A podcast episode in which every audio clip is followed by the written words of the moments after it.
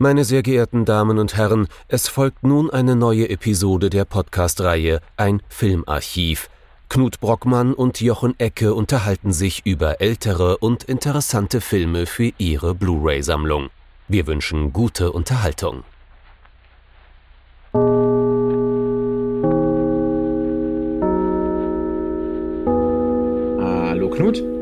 Hallo Jochen und hallo liebe Zuhörerinnen und Zuhörer zu einer neuen Folge von unserem Filmarchiv. Wir haben letztes Mal ja versprochen, dass es einen leichten Bruch geben wird.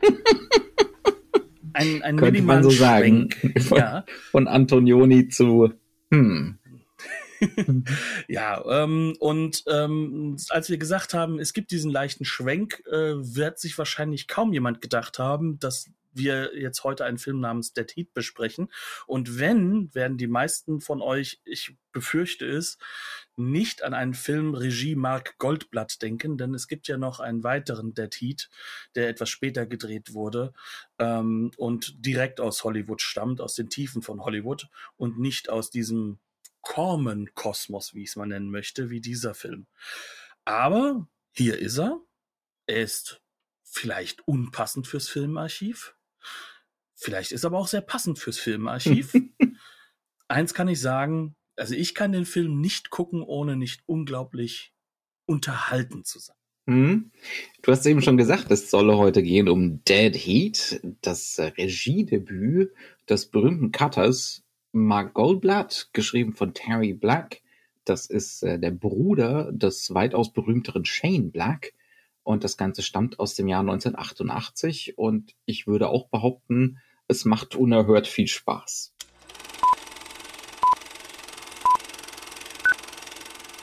Are you entertained?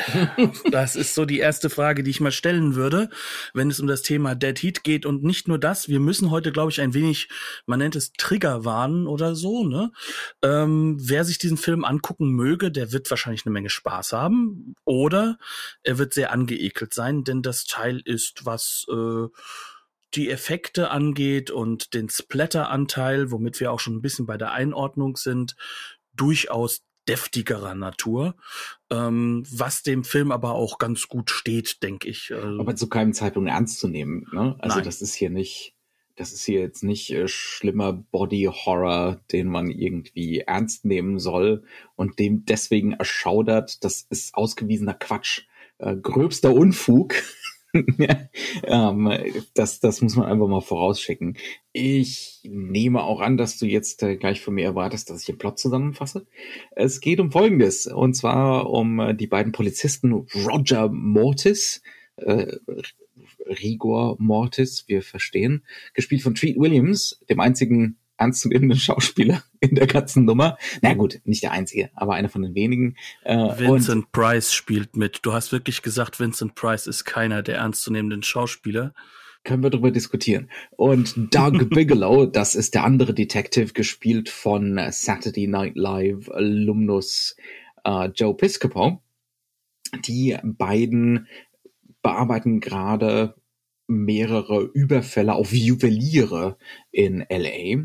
Und äh, beim neuesten Überfall sind sie auch beide persönlich zugegen. Und es dauert tatsächlich eine geraume Weile, bis die beiden Räuber im Kugelhagel zur Strecke gebracht sind von, von unserem Buddy Cop Duo. Das liegt daran, dass äh, diese beiden Herrschaften, die hier gerade den Juwelier überfallen haben, wohl nicht mehr ganz menschlich sind.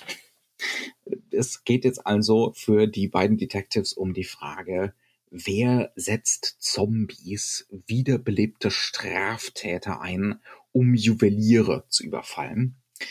Und zuallererst natürlich, wer stellt diese Zombies her? Wer hat denn überhaupt die Möglichkeit, diese Zombies zu erschaffen?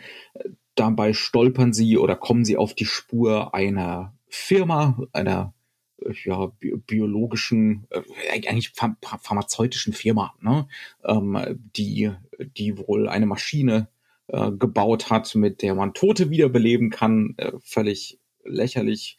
Der Chef dieser Firma ist kürzlich verstorben. Es handelt sich um Arthur P. Loudermilk, gespielt von Vincent Price in diversen Videoeinspielungen und dann, wie immer hier, Spoiler, äh, auch in echt gegen Schluss.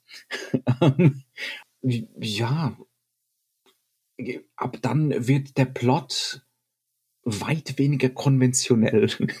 Sagen wir es mal so.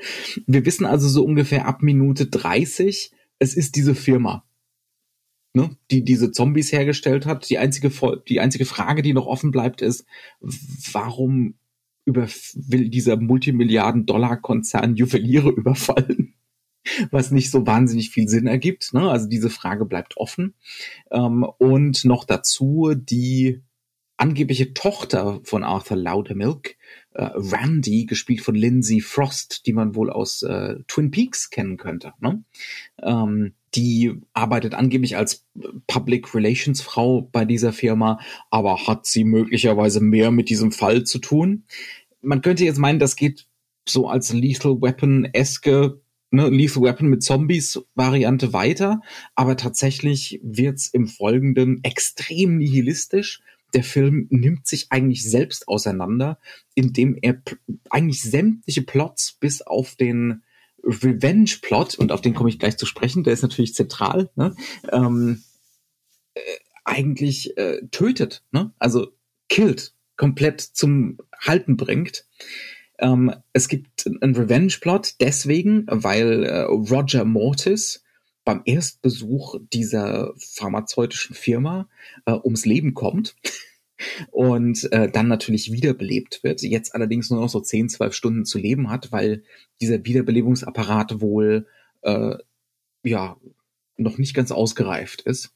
Und alles, was er im Folgenden will, ist A, den Fall aufklären, B, den Verantwortlichen zur Strecke bringen. Das ist eigentlich der einzige Plot, der dann noch irgendwie aufrechterhalten wird. Und alle anderen, inklusive der Buddy-Komödie, enden vollkommen abrupt. ja, ähm, und das ist eigentlich für mich mit das Faszinierendste an dem Film, abgesehen von, also jetzt auf so einer intellektuellen, pseudo-intellektuellen, abstrakten Ebene, ähm, abgesehen von den sagenhaften handwerklichen und Ekelqualitäten, über die wir natürlich auch sprechen müssen. Ja, und ähm, dass das Ganze in seinem Nihilismus wahnsinnig viel Spaß macht. Mhm. Und äh, für mich in diese Kategorie ähm, John Landis Frühwerk-Kino fällt. Mhm. Ich weiß gar nicht, warum der funktioniert gefühlt, weil er eigentlich alles das macht, was nicht es, funktioniert. Man weiß es wirklich nicht. Na naja, gut, am, am, Anfang täuscht er ja Funktionalität vor. Ne? Also am Anfang täuscht er ja vor, okay, äh, die, die Mustererkennungssoftware in deinem Gehirn läuft. Äh, ich erkenne Bodycop, ich, ich erkenne 80er äh, Jahre Gewaltabsurditäten ähm, teilweise ins Parodistische übersteigert, aber mal ganz ehrlich, in welchem 80er Jahre Actionfilm passiert das nicht, dass es ne, irgendwann mal ins Parodistische übersteigert wird. Ähm, ich erkenne wieder handwerkliche Kompetenz. Das Ganze sieht aus oder fühlt sich in den Action, in den Set Pieces ähm, immer wieder an wie ein teurerer Film von bekannteren Regisseuren. Ne? Das fühlt sich dann mal an wie James Cameron äh, oder dergleichen oder auch wie, wie so ein äh, teurer Arnold Schwarzenegger-Film wie Commando. Und das hat natürlich einen Grund. Ja, weil diese Filme wurden fast alle geschnitten von dem Regisseur dieses Films. ne? Also wir, wir kommen, glaube ich, nicht drum herum, so ein bisschen zu erklären, wo kommt Mark Goldblatt eigentlich mhm. her? Ja, ja. Und was ist er eigentlich für eine Figur? Ähm, eigentlich ist der Mann Schnittmeister und zwar Oscar-nominierter Schnittmeister. Ein Oscar selbst hat er nicht gewonnen, ähm, was daran liegt, dass der vor allem im Action-Kino seine wichtigste Rolle gespielt hat. Also ähm, es gibt so ein paar Regisseure, die wir wahrscheinlich kennen werden. Du hast schon welche genannt. Ähm, zu den besseren Regisseuren, mit denen er zusammengearbeitet hat, gehört mit Sicherheit James Cameron. Äh, es gehört dort mit Sicherheit auch rein äh, Paul Verhoeven, mit dem er äh, unter anderem ja auch ähm, den äh, Starship Troopers gemacht hat, der ja auch wirklich fantastisch geschnittener Film ist. Und bei James Cameron, er hat halt die Terminator-Filme, die ersten beiden geschnitten. Hat also den das zweiten gemacht oder nur Ja, dafür hatte die Oscar-Nominierung ja. ah, okay. sogar gehabt. Mhm, ja, das ist ein, ja. Und und und äh, zwischendrin hat der Mann insgesamt zwei Filme gedreht. Mhm. Ähm, dies ist sein Erstling, ähm, Dead Heat, und der zweite, den er gemacht hat, äh, Punisher, ist natürlich aufgrund der erstmal der Comicfigur Punisher bekannter, dann ist er die Comicfigur gespielt von Dolph Lundgren und das komplette Finale äh, wird äh, vom geheiligten Kill Bill sozusagen zitiert oder als Zitatquelle mit hinangezogen, ähm, was dem Film nochmal ganz, ganzen Haufen Push gegeben hat. Aber der Titel ist jetzt sozusagen so, so, so dieser Film, in dem wahnsinnig viel von dem vorkommt, mhm. was er eigentlich als, als, als Schnittmeister schon hatte. Denn, und das ist so der letzte Punkt, begonnen hat er im Endeffekt wie so viele Dunstkreis, wie so viele von äh, Roger Corman in dieser Truppe. Seine ersten Schnittarbeiten sind für Joe Dante, unter anderem Piranhas, der ja ganz ganz berühmter äh, Roger Corman produzierter Film von äh, ist. Müssen wir auch mal machen. Den müssen wir dringend auch mal machen und und dementsprechend was was bedeutet das? Es ist ein Schnittmeister für Regisseure, die auf der einen Seite dieses 80er Jahre Exzesskino machen. Mhm. Auf der anderen Erfinden, Seite. Ne? Er erfindet ja. das mit ihnen. Könnte genau. man schon so sagen. Und, ne? und, und, und bringt es halt auch an einem Punkt, an dem es halt wirklich nur noch krass wird. Ne? Die Computereffekte kommen jetzt ne? in den nächsten Jahren. Aber auf der anderen Seite kommt er halt auch aus diesem Kino. Ich habe kein Geld, lass mich das Beste draus machen. Es gibt die wichtigen Szenen, die, die werde ich mir jetzt hier zurechtlegen. Ähm, ich will Spaß machen, ich will mit dem Publikum auch irgendwo was, was erleben, ein großes Kino gestalten, ohne große Budgets zu haben. Ja. Und, und diese Mischung, die findet sich in diesem Film auf dem Punkt wieder. Er, er weiß, dass er hier, ne, das, das Ding hat ein Budget von, glaube ich, viereinhalb Millionen Dollar. Das ist 1988 echt wenig Geld. Das ist verdammt wenig Geld. Ja. Ähm, und er weiß dann ganz genau, ich kann nur das absolut Notwendige machen. Und manchmal muss ich auch Shortcuts nehmen. Und das macht er rigoros. Ja, also das ist überhaupt nicht sorgfältig geplottet. Im Gegenteil, es geht, er, er lässt immer wieder so Verzögerungsszenen die man in einem normal budgetierten Actionfilm sonst kriegen würde, die lässt er einfach weg. also, Vor allem dann, wenn es um Logik geht. Die interessiert ja, ihn nämlich nicht. Das ist ihm vollkommen egal. Also es gibt zum Beispiel so einen Moment, wo sie in dieser, äh, in diesem Pharmazeutikkonzern sind ähm, und sie wollen in diesen Raum reinkommen, wo diese Wiederbelebungsmaschine ist. Und normalerweise würde man jetzt in einem anderen 100 Minuten oder 120 Minuten Actionfilm drei Szenen kriegen oder zumindest anderthalb, wie sie sich irgendwo so eine Zugangskarte klauen. Oder und wenn es nur ist, dass dann, dass dann gerade der Typ vorbeikommt, der wird zusammengeprügelt, mhm. es wird ein cooler Spruch gerissen. Coole Sprüche gibt's auch zu Genüge in dem Film, ne? Nicht auf dem Niveau von äh, Shane Black, aber Jerry Black ist deutlich verwandt. Ähm, und, und, und wir hätten halt sozusagen einen zumindest eine rudimentäre Logik, warum funktioniert das? Ganz genau, ne? Also so eine so eine vorgehaltene, ne? Zumindest. Stattdessen, was, was passiert? Ich glaube, das ist Joe Piscopo in dem Moment, ne? Also, genau. also Doug Bigelow, der schiebt einfach seinen Besucherpass da rein und, und die Maschine geht irgendwie kaputt und die Tür geht trotzdem auf. ich glaube, ne? Ähm, also so, es, es wird richtig ausgestellt, dass wir hier gerade einen Shortcut nehmen. Und das macht der Film ständig. wir, wir lassen einfach alles aus. Wir gehen davon aus, die ZuschauerInnen haben sowieso Hunderttausende von diesen Actionfilmen gesehen wir wissen, wie Delay in diesem Film normalerweise, ne, Verzögerung von wichtigen Plotpoints und Entwicklungen, wie das normalerweise in diesen Filmen funktioniert. Entweder wir lassen es ganz weg oder wir machen es lächerlich und kurz. Passiert ständig in diesem Film. Ja.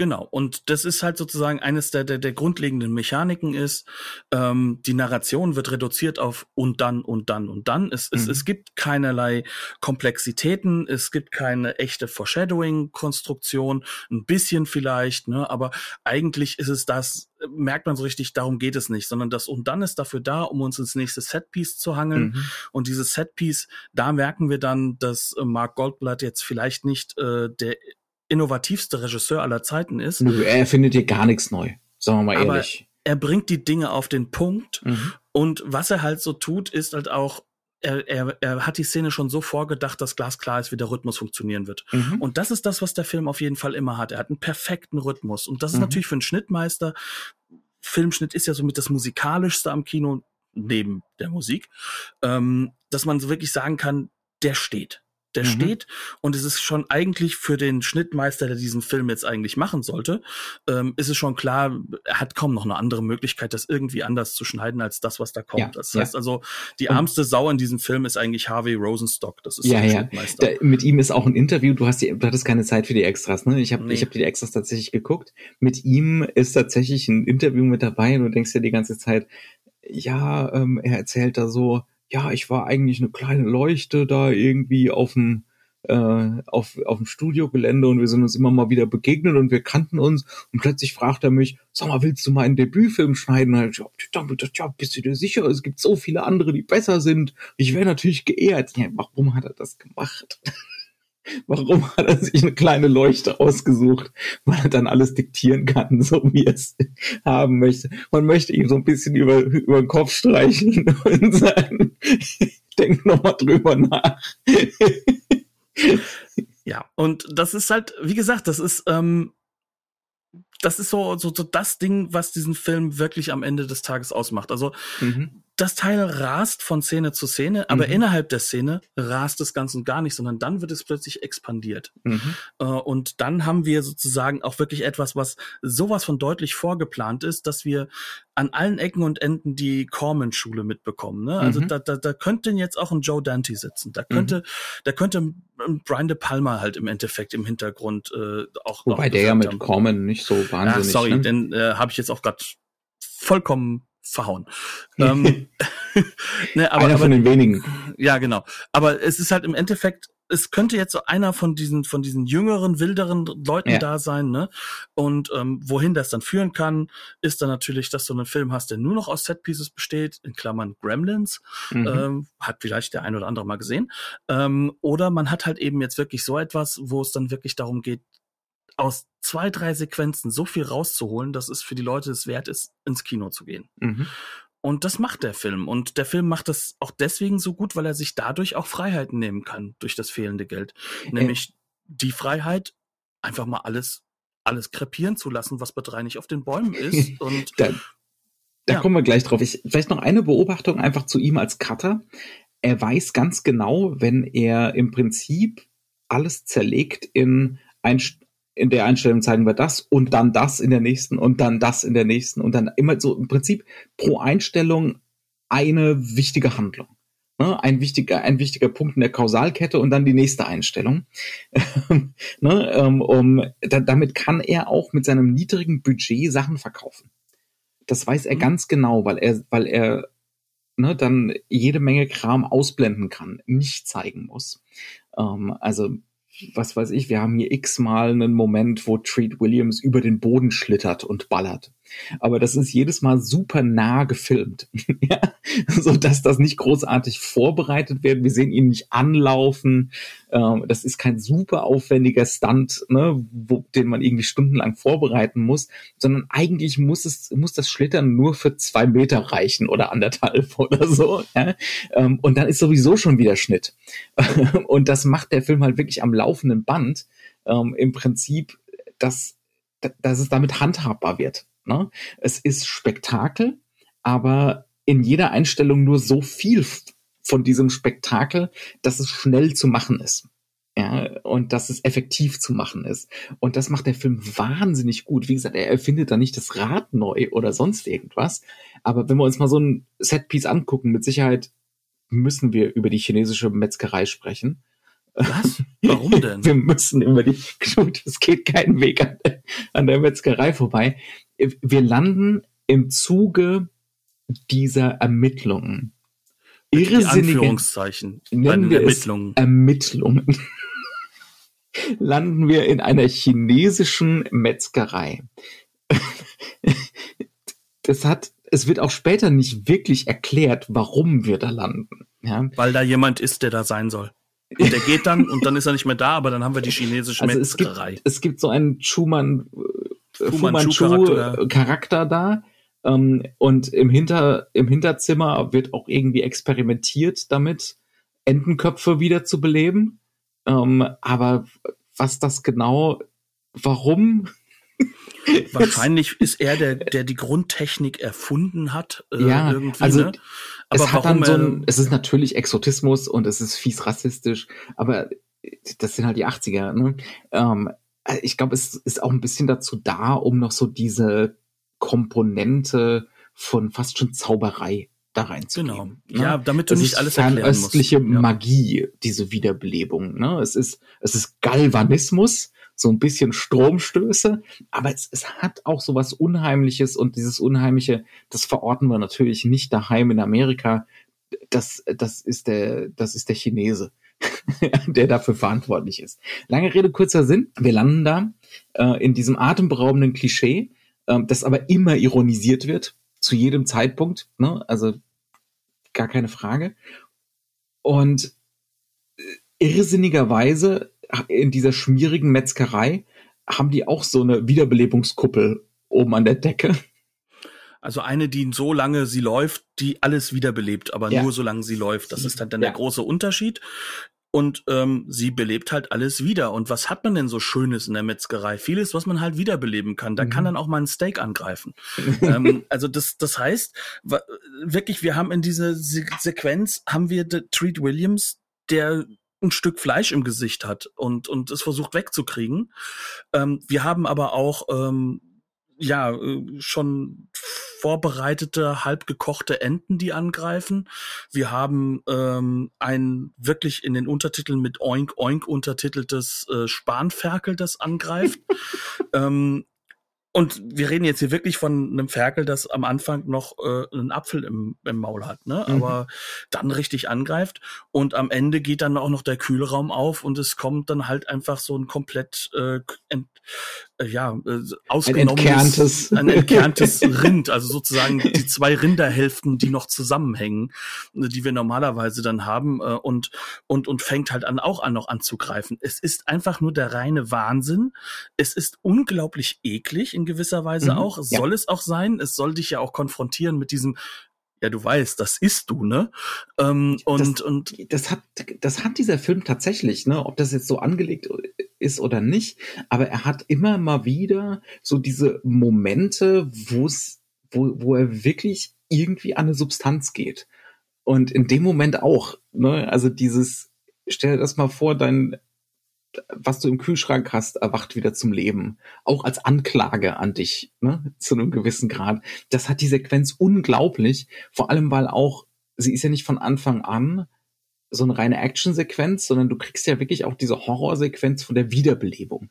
Ne, diese, dieses Mhm. Frankenstein-Element, das kriegst du ja da auch mit rein. ja. Ähm, und das auch wieder, ne, in ganz viele einzelne Einstellungen zerlegt, ähm, so dass, so dass wir das Ganze halt verkaufen können, weil die Effekte sind nicht besonders gut. ja, sind also- auch nicht besonders schlecht, ne? Also, Nee, aber nee, für Hollywood-Verhältnisse, also ich sag mal, ein James Cameron mit einem guten Budget macht da was ganz anderes draus. Natürlich würde der aber keinen solchen Splatter-Moment filmen. also vielleicht bin ich jetzt auch ein bisschen zu gemein. Also eigentlich sind das schon, die sind, die sind schon sehr effektiv. Ne, du, du glaubst zu keinem Zeitpunkt an ihre Realität, aber du glaubst an ihre Irrealität. Ne? Ich sag's mal so, äh, wenn mich ein paar Rinderhälften angreifen, ist das mit der Realität auch weit weg. Ähm, und ich glaube, dass, dass er auch genau mit, diese, mit dieser Systematik spielt er sehr, Mhm. sehr gern. Ja. Ähm, er, er will auch gar nicht, dass wir irgendwo so einen Realismus-Effekt haben, sondern er möchte einfach mit allem over the top gehen können Mhm. in dieser Sequenz. Und das, das ist sozusagen auch, auch, auch so, ein, so, ein, so ein Beispiel dafür, wie du mit einer oder zwei, drei Sequenzen, also das Finale kommt noch hinzu, die Wiederbelebungsszene kommt noch hinzu, wo ähm, am Anfang äh, so ein, so ein, so ein äh, Kampf zwischen äh, äh, Bigelow und, und, und ja, ich würde sagen, so ein aus drei Menschen zusammengezimmertes Etwas stattfindet. Mhm. Ne? Ja. Das sind so alles auch Sachen, das sind schon Klischees, also das kennen wir auch, solche Elemente aus, aus klassischen Splatterfilmen. Aber der verbindet das halt einfach mal ganz frech mit einem klassischen Buddy-Movie, was so momentan so das Action-Grundmotiv ist, also für Mhm. den Action-Thriller, ne? Mit, mit Ähm, allen Klischeeszenen im ersten Drittel, die man davon erwartet. Ne? Nach, nach dem Juwelenraub, dem Vereitelten zu Anfang, den sie natürlich vereitelt haben mit viel zu extremen Mitteln, wird man zum Chef zitiert und der Chef sagt, äh, also demnächst will ich, will ich eure Dienstmarken haben, ne, weil Aber ihr das habt ja geht nun Effekt, wirklich ne? nicht, genau, ja. Also mit allem, was man, allem, was dazugehört, so dass man auch wirklich erwartet, ne, das bleibt ein Buddy-Movie bis zum Schluss. Ähm, und da wird's dann erst, also abgesehen von diesen Set-Pieces, ne, da wird's auf so einer abstrakten Ebene dann richtig interessant, denn das bleibt er nicht Mhm. das bleibt er überhaupt gar nicht. Denn, wie ich es schon am Anfang so ein bisschen angesprochen hatte, der Film fängt so ungefähr ab der Hälfte an, sich zu zerlegen. Und das im wahrsten Sinne des Wortes. Also Mhm.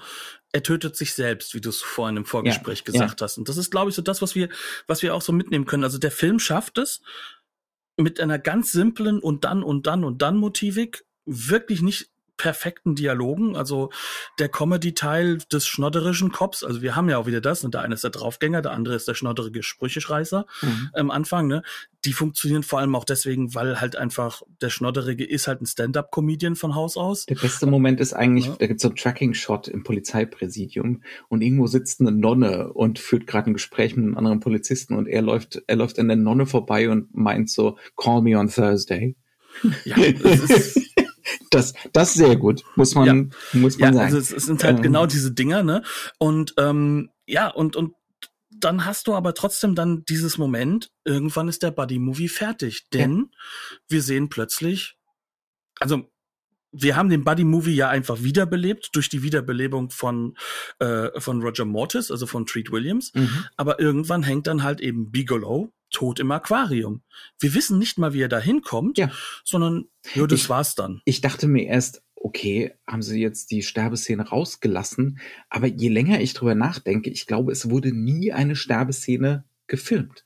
Und auch diese, diese Entdeckung ist, wird kaum melodramatisch ausgeschlachtet. ne? Also das kann man sich ja schon, das ist schon denkbar, ein Buddy-Movie, wo einer der Buddies stirbt. Mhm. So meistens dann so im letzten Drittel oder so. Ne? Und das ist dann das, was den dann übrig gebliebenen Protagonisten nochmal anfeuert, um die Sache jetzt hier wirklich zu Ende zu bringen oder dergleichen. Aber das ist hier nicht der Fall, sondern das hat eher sowas, sowas unglaublich Fatalistisches, so im Sinne von, wir nehmen das jetzt hin. Und zwar immer mehr. Der ist jetzt also, halt tot, genau. Der ja? Film verspricht ja dieses Melodramatische eigentlich Mhm. am Anfang noch. Ja. Also der wiederbelebte Held, der nur noch zwölf Stunden hat zum Leben, das kennen wir ja. Das ist Mhm. ja ein melodramatisches Motiv eigentlich aus Ja, dem Film aus dem Noir-Bereich. Film Noir, um Ne? genau zu sein, aus äh, äh, Dead on Arrival, DOA von, von Rudolf, Rudolf Matte. Ähm, aus den späten 40ern, ich glaube 48, 49, so Genau. um den Dreh. Ne? Also ja. der ist auch mehrfach äh, zitiert worden. Ne? Also das ist da dieses Motiv, ähm, ich bin vergiftet worden und werde sterben und ich Mhm. möchte vorher noch Und ich will jetzt noch meinen eigenen. Mord aufklären. Ja, ja. Genau. Und er ist halt jetzt tot und macht das Gleiche. Ne? Mhm. Aber, aber dieses melodramatische Element und halt auch diese Sache, dass er damit nicht klarkommt, in Ja. einer Szene wird das ja mal links angedeutet. Ne? Mhm. So, oh, und das wird ja nicht weitergehen. Und ähm, wir kriegen ja auch mit, dass er am Anfang noch echte Probleme damit hat, dass er halt auch so langsam ja eine Leiche Vermoddert. vermoddert halt. Und zwar hier schneller als sonst. Ja. Aber ab einem gewissen Punkt ist das nicht mehr relevant Mhm. sondern dann sterben halt alle drumherum und deswegen ist das auch nicht relevant, weil der Tod Ja. nicht mehr relevant ist. Ja. Jedenfalls nicht in dieser Figuren. Alles ist egal. Also Alles. bis auf diese, bis auf diese Rache, aber auch die ist irgendwie egal. Ja, also es wird Ja, dann nicht ganz. Sie ist halt verschoben. Ja. Also es geht am Ende des Tages nicht um die Rache an demjenigen, der diese schreckliche Maschine erfunden hat, sondern denjenigen, es geht wirklich nur um denjenigen, der den Knopf gedrückt hat, dass Roger Mortis gestorben ist. Mhm. Nur um denjenigen. Alles andere ist irrelevant. Das heißt, der Oberbösewicht, und das nehmen wir jetzt mal vor, vorweg, ne? Das ist natürlich Vincent Price. Natürlich, aber, aber, aber der wird gar nicht, also da, da gibt es keine Sequenz, dass er ermordet wird. Ja. Oder dass, dass er zur Rechenschaft gezogen wird. Nein, der andere, der Henchman, der, der auch hingeht und, und sich dann dem entzieht, Mhm. indem er sich selbst umbringt, der wird nochmal neu, wird wiederbelebt, damit man ihn dann sofort wieder umbringen kann, möglichst ist- gewalttätig. Es, das, ne? Und es ist ja noch krasser, die, die Herrschaften kriegen ja angeboten, dass man ja alle wiederbeleben könnte. Ne? Ja. Ähm, aber, aber, aber, aber Roger Mortis macht es nicht. Nein. Ja, also es, es wird hier im Prinzip die Selbstauslöschung gewählt. Ne? Ja. Ähm, äh, als so, also das Default-Setting der Figur von vornherein, ne, und von dieser Welt vorne, von vornherein. Also dir wird gnadenlos der Boden unter den Füßen weggezogen, was das angeht. Ne? Das Mhm. Buddy-Movie fällt weg, Dann gibt's äh, den heterosexuellen Subplot Nummer eins. Ähm, wir sind wie immer der Spoilercast, ne? ist, ist halt so, müsst ihr mitleben. Ähm, ist auch bei diesem Film echt egal. Ähm, ja, der schmilzt weg genau, also die Randy James, gespielt von Lindsay Frost, da stellt sich dann raus, äh, dass sie selber tot war und schon wiederbelebt wurde, nur stabil wiederbelebt. Ne? Ähm, aber jetzt wieder angetäuscht, das könnte ja eine Lösung sein. Genau, nö, nö, ja, nö, also eine klassische Hollywood-Lösung, mhm. ne? Ja. Ähm, dass, dass, dass wir im Prinzip hier alles lösen können. Ne? Ja, happily mit, ever after und zwar im wahrsten Sinne des Wortes. Mit ja. rugged Individualism, mhm. so, ne? Ähm, und da ist es dann auch so unvermittelt. Roger kommt ins Badezimmer, sie sitzt da halbnackt und ist traurig und dann schmilzt sie halt weg. also vollkommen aus dem Nichts. Na, also es wird ja noch nicht mal angedeutet irgendwie vorher, dass sie auch schon irgendwelche Probleme hat, sich stabil zu halten oder dergleichen. Mhm. Das kommt aus dem Nichts und passiert dann halt einfach so. Es gibt noch einen weiteren heterosexuellen B-Plot äh, mit einer Pathologin, äh, das ist äh, Rebecca Auch wunderbar. Smithers. Also, ich ja? habe vorhin ja behauptet, es gäbe kein Foreshadowing. Also in ja. der Hinsicht ist das ein Foreshadowing. Er hat es wirklich geschafft, äh, äh, die Pathologin äh, gegen sich aufzubringen äh, und die Beziehung zu zerstören. Ja. Also in dem Moment ist es ja eigentlich klar, was da los ist. Ne? Aber vielleicht das einzige funktionierende Foreshadowing im ganzen Film. Und die liegt dann auch irgendwann einfach tot im Krankenwagen.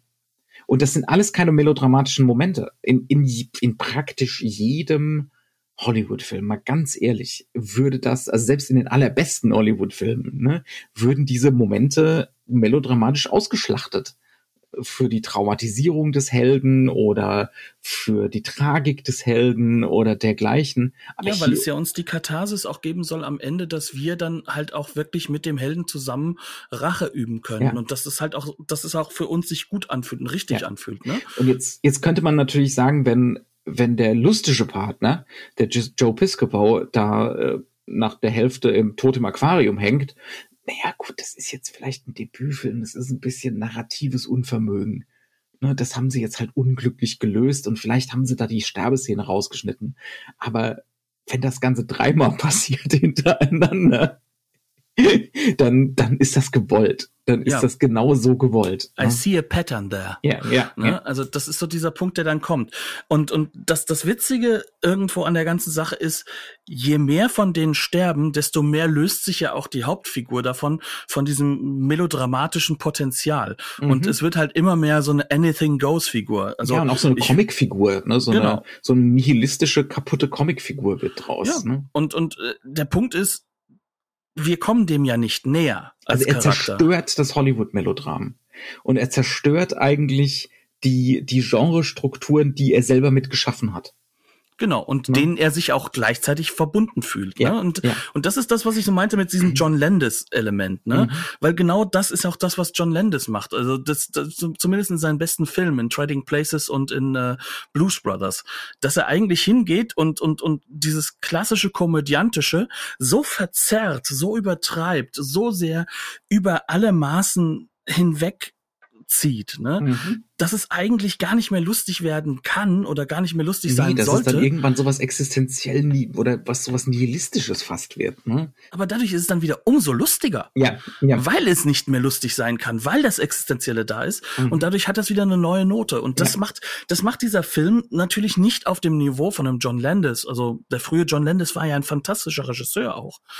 Aber er macht es mit dem, was er hat, mit den wenigen Mitteln, die er hat, äh, und, und, und in einer Form auch so, dass er uns sagen möchte, hier, guck mal, diese ganzen Genres, diese ganzen melodramatischen Genres, mhm. die werden so überhöht, das wird gerade viel zu groß. Mhm.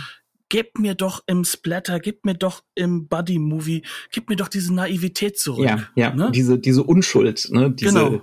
diese blanke ja, also, aber, aber so eine Unschuld im Nihilismus, ne? Genau. Ja, ähm, ja. Und, ja. und das, das macht, das, das macht dieser Film, wie übrigens auch Punisher danach, ganz fantastisch, so nebenbei. Ne? Mhm. Und das, ja klar. Ne? Ein das, anderes das, Beispiel, das mir einfällt, ist, der Herr Goldblatt hat ja wahrscheinlich in seiner Karriere vorher 150.000 von diesen Action-Szenen geschnitten, wo irgendjemand belagert wird. So ein Shootout zwischen Autos zum Beispiel. Ne?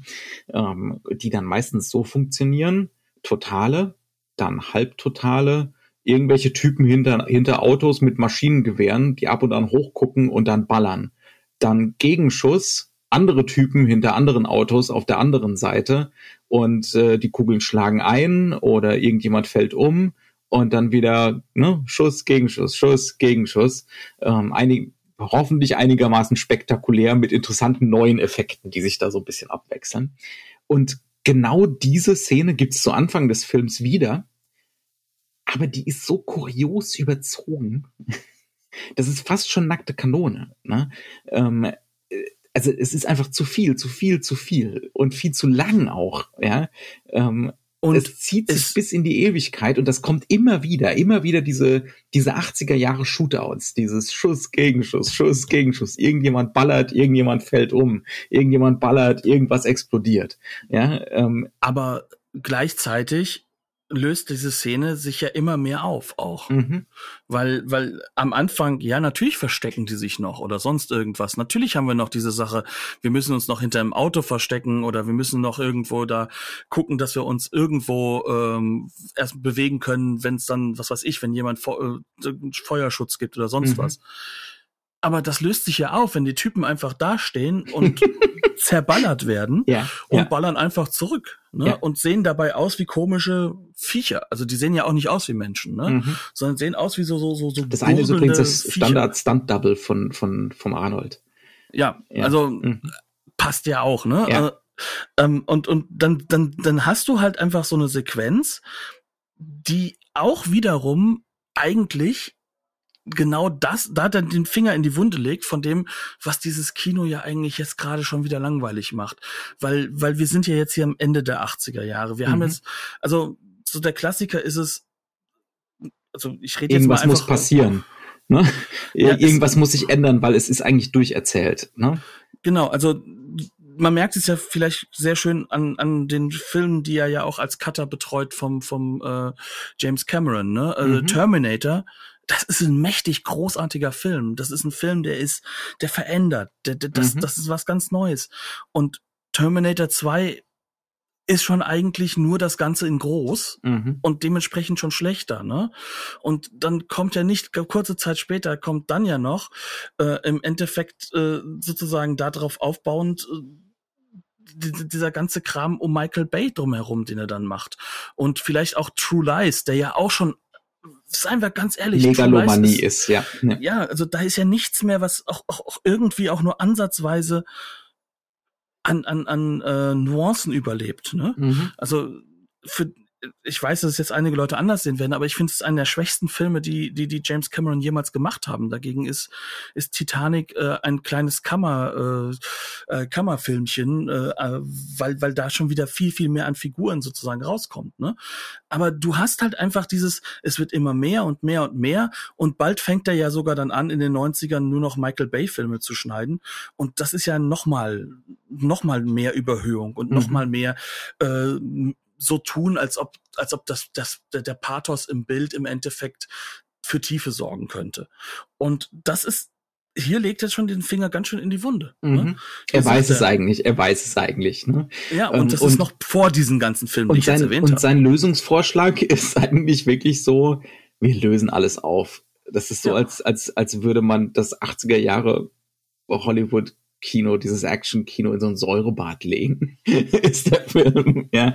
Mhm. Ähm, äh, das hört sich jetzt vielleicht so an, als wäre das irgendwie so ein äh, intellektuelles Meisterwerk. Null. Nee, nein, nein, nein, nein. Also wenn, dann ist das so, so eher so Art Brüt, ne? Äh, Outsider-Art äh, mhm. von Leuten, die eigentlich überhaupt nicht in irgendeinem intellektuellen Diskurs unterwegs sind, aber irgendwas spüren. Mhm, genau. Ähm, äh, und, ja. und was halt dann noch hinzukommt, auch da ist es, glaube ich, ganz, ganz wichtig, sich nochmal so anzugucken, wo, wo, wo kommt dieses Kino eigentlich her und wo kommt diese Treat Williams-Figur her? Mhm. Der Typ will ja unbedingt, wie gesagt, wir hatten ja schon den Bezug auf das ganz klassische Kino, er möchte ja unbedingt seinen eigenen Mord aufklären, ne? Und mhm. dieses, dieses A man gotta do what a man gotta do. Aber eigentlich bezieht er sich ja auch schon auf diese 80er Jahre Figur, die hatten wir schon ein paar Mal hier im Podcast drin, ne? mhm. ne? dieses dieses nur noch getrieben sein. Also mhm Michael Mann, John McTiernan Kino, ne? So mhm. diese Sachen. Nur da funktionieren diese Figuren noch auch als Abziehbilder und als abstrakt, auch, auch als Anklagen teilweise mhm. an, ihre, ja. an sich selbst. Ja. Und, und hier merkt man halt einfach, diese Figur ist wieder durcherzählt. Mhm. Und sie ist so, sie ist so sehr zum Abziehbild geworden, dass dass der Typ über den Tod hinaus so agieren muss. Mhm. ja, ja, das, das und fasst es Spaß hat. Ja, ja, das, ja. das fasst eigentlich ganz gut zusammen. Genau. Ja, also er kann eigentlich nur auch, ne, also wer würde sagen, wenn du weißt, ne, du bist tot, ne, du hast nur noch, was weiß ich, zehn Stunden zu leben, was würdest du machen? Und seine Antwort ist dasselbe wie vorher, nur extremer. ja, und ja. am Ende Spaß dran zu haben. Mhm. Ne? Weil, weil das hat er ja davor nicht. Davor ist er halt einfach nur äh, sozusagen, da, da hast du noch diese Fallhöhe von ich bin unsterblich und mach einfach die härtesten Dinge, um, um meinen Job zu lösen. Mhm. Und dann hast du noch diese eine pseudomelodramatische Sequenz, so, ah, was kann ich in diesen zwölf Stunden nur machen? Und dann kommt dabei raus, ja, let's kill them. Mhm. Also das und, und das wird immer mehr, so weit sogar, dass dass so diese Außenwelt und das, was das für die Außenwelt bedeuten könnte, vollkommen irrelevant wird, mhm. weil, weil er dann nämlich plötzlich einen Riesenspaß dabei hat, in einem ähm, Krankenwagen äh, so einfach so äh, LA-mäßig äh, abwärts zu fahren, um irgendwo gegenzukommen, damit das Ganze natürlich sofort explodiert. Wir sind ja immer noch in den 80ern im Actionkino. Mhm. Und dann eben äh, aus dem Bodybag wieder auszusteigen und noch brutzelnd mit dem Motorrad wegzufahren. Ähm, das ist so, das, das, und einfach nur weil er halt halt jetzt voll bei sich ist. Das ist jetzt so, so geil, ich kann tun, was ich will. Das ist ja auch in der Form egozentrisch. Diese Figur ist ja nicht sympathisch. Mhm. Wer findet denn eine Figur sympathisch, der aus Rache einen Toten wiederbelebt, um ihn danach dann noch explodieren zu lassen, damit er nochmal stirbt? Also das ist ja, eigentlich ist das ja, ja grauenvoll. Ja, ja. Aber trotzdem schafft es der Film, diese Nuance zu halten, dass du einfach deinen Spaß hast und du kicherst mit dem Regisseur. Mhm. Nicht so viel mit dem Drehbuchautor. Das Drehbuch ist, hat seine Ungenauigkeiten auch. Und der Regisseur selbst, ja, er findet auch nichts neu. Aber, aber das, was er macht, ist halt einfach, komm, wir haben Spaß. Mhm. Und wir haben Spaß und gleichzeitig haben wir auch Spaß daran, dass wir wissen, dass es eigentlich gar kein Spaß mehr ist. Ja, ja, natürlich, dass hier eigentlich was vorbei ist. Ne? Genau, und ähm, ja, und das, das ja. ist halt eben das, was dann vielleicht auch das wir, Thema ist. Das ist eine Wiederbelebung der, der Leiche des 80er Jahre Action-Kinos, ne? um, um, diese, um diese Metapher mal zu reiten, bis sie wirklich tot ist. ja, und, ja. und, und jetzt ähm, was halt ganz witzig ist, jetzt kommt es ja, ne? Shane Black kommt ja jetzt und, und macht diese extreme Ironisierung auf. Ne? Mhm. Last Boy Scout, ne? berühmt-berüchtigter Abspann, äh, du kannst, wir haben es in den 90ern, du kannst niemanden mehr töten, ohne dass du einen coolen Spruch auf den Lippen hast. Mhm. Ne? Jetzt kommt genau das. Ne? Dieses, dieses wirklich Totreiten und das jetzt auf diesen, auf dieser anderen Ebene. Ne? Mhm. Ähm, ja, das, das, das macht diesen Film schon mit seinem kleinen Mini-Budget erstaunlich und, und ich finde, das ist dieses Roger Corman-Element durchaus plötzlich ja. it's alive, ja? ja also so ja. in der Richtung, ne? kann man sagen. Also das, das hat mich schon ähm, wieder erstaunt und, und begeistert und ähm, ganz ehrlich, allein für die, für die Szene in der Metzgerei. Die Metzgerei, ja, ja. Ey, das ja, ist, das ist halt einfach, das ist halt einfach, du, du sitzt nur noch da und denkst dir nur noch, okay, manchmal kann Kino irgendwie doch alles. Wirklich. Ja. Das ist irgendwie wie so eine, wie so eine, wie so eine frühe Sam Raimi-Szene, nur loser und mhm. kaputter. Ja, ja, ja. Und ohne, dass du das Gefühl hast, dass der Regisseur wirklich so einer ist, der auch diese Konsequenzen der Filmgeschichte im Hinterkopf hat, wie Sam Raimi es hat. Mhm, ja. Sondern einfach nur, ich mach's halt jetzt. Rein aus dem Es heraus, ne? rein ja. aus dem Animalischen heraus agiert. Ne? Ja, ja, ja, absolut. Ja. ja. Ich, ich denke, glaub, ich, wir haben den Film auserzählt. Ich wollte halt sagen, es ist ein kurzer Film. Ja. Ich würde auch gar nicht so sehr auf, auf, auf Kamera und Co. eingehen. Das ist halt einfach Normen abarbeiten. Ja. Äh, und das muss er auch sein, sonst könnte er nämlich mit diesem Nihilistischen nicht funktionieren. Ja, und mit dem Budget nicht funktionieren. Ne? Ganz genau. pragmatisch gesehen einfach. Ähm, das merkst du dem einfach an. Er, er macht, wo er genau weiß, das ist ökonomisch, das funktioniert und nicht viel mehr. Ne? Genau. Ähm, und wenn er dann was extra machen will, dann gibt's halt was weiß ich, die Standard-Kranfahrt, wenn ein Auto schnell angefahren kommt und mhm. die, der Kran fährt nach unten. Ne? Also da ist nichts, da ist kein einziger kein einziges Kamerading drin, ähm, was man in den 80ern nicht schon 500.000 Mal gesehen hätte. Halt mit der Präzision, die man von einem der besten Cutter der Zeit so auch erwarten würde. Genau. Und ähm, gleichzeitig halt mit der Freiheit, dass es halt eben bei New World rauskommt, also Roger Corman. ja. Cool. Ähm, ich glaube, wir sollten ein bisschen was dieses Mal zu der Entdeckung des Labels sagen. Ja, was heißt also Entdeckung? Für uns. Mir, also ich habe noch nie eine Disc von ihnen gekauft. Ja, ähm, das ist ein bekanntes amerikanisches Label, ne? Das ist Vinegar Syndrome. Ähm, wir, wir, machen relativ wenig oder fast nichts an amerikanischen Discs. Ne? Also es gibt ab und an mal. Ähm, das liegt einfach daran, dass wir uns wünschen, dass unsere Hörerinnen und Hörer tatsächlich die Discs auch abspielen können. Ne? Und das genau. ist ja meistens bei amerikanischen Sachen einfach nicht der Fall. Mal abgesehen davon, dass die finanzielle Hürde äh, und so auch wesentlich höher ist, als sich jetzt ähm, irgendwas aus Europa zu bestellen. Ähm, in dem Fall ist es allerdings so, dass es eine 4K-Disc und eine Blu-ray ähm, und die sind beide codefrei. 4K-Discs sind ja sowieso codefrei, aber die Blu-ray ist auch codefrei. Das heißt also, man kann sich jetzt problemlos aus Deutschland kaufen. Man braucht da keinen äh, codefreien Player oder dergleichen. Das funktioniert einfach sofort, sei es jetzt die 4K-Disc oder, äh, oder die Blu-ray. Das ist irre gut restauriert. ja. Ist, ich bin Nie im Leben hat der Film damals im Kino so gut ausgesehen. Nee, ja, äh, Farbbestimmung, wunderschönes Korn. Also ne, schöner wird das nicht, das Filmkorn. Äh, plastisch, ne, eine unglaubliche Plastizität im und Bild. Sie wissen ja auch, die Knöpfe zu drücken. Mhm. Es gibt keine Kapitel, sondern es gibt die Reels. Das heißt mhm. also, sie gehen über die Kino-Reels als mhm. Kapitel. Ja. Äh, das ist schon ja, dann gibt's noch ausgiebig Extras, ein äh, Audiokommentar von einer älteren Veröffentlichung und dann diverse relativ aufwendig gefilmte äh, Interviews. ja, die sind trotzdem nicht so hilfreich. also ne, daran merkt man dann halt auch wieder, er ist kein Intellektueller und die ganzen Leute, die beteiligt waren, sind jetzt auch keine Leute, die äh, jetzt ganz, ganz tief drüber nachdenken im stillen Kämmerlein, was sie hier tun, äh, sondern das sind Leute, die arbeiten halt so aus dem Bauch raus. Ne? Und aber das ist vollkommen okay. Äh, in mancherlei Beziehungen, wir haben es ja schon erwähnt, ist es ja dann doch aufschlussreich, wenn der Cutter sagt, er hat sich gewundert, warum denn mich? ich bin doch Anfänger. hm, ja. Ähm, Überleg mal, wenn einer der richtig, richtig guten Cutter einen sehr, sehr groß, einen, einen Anfänger engagiert, damit der bei seinem Regiedebüt ja. Cut macht. Ja, naja. ja, ja, ja. Das ist so wie wenn Mario Barber einen Kameramann einstellt. Ne? halt ja. mal die Lampe. Mhm. Mhm. Genau. Also wie gesagt, das, das ähm, es ist eine Mega-Disc. Ähm, ich war auch vollkommen erstaunt, wie klar denen ist, wie sie was nach Europa schicken müssen. Mhm. Auch das, ne? Ja. Also nicht nur schnell da, sondern halt auch über äh, Vendors, wo die Steuern im Endeffekt im Hintergrund behandelt werden, sodass das Ganze nicht bei unserem Zoll landet. Ähm, ja, also in der Hinsicht einfach nur mega. Mhm. Macht einen Riesenspaß. Ja. Und äh, dementsprechend würde ich sagen, kann man auch immer mal wieder hingehen. In, in diesen, in diesen doch sehr bedrückenden, depressiv stimmenden Tagen äh, ist das vielleicht äh, das passende, das passende, ich will jetzt nicht sagen Heilmittel, ähm, aber nee, das passende aber das Betäubungsmittel. Betäubungsmittel, genau. ja, so würde ich es auch sehen.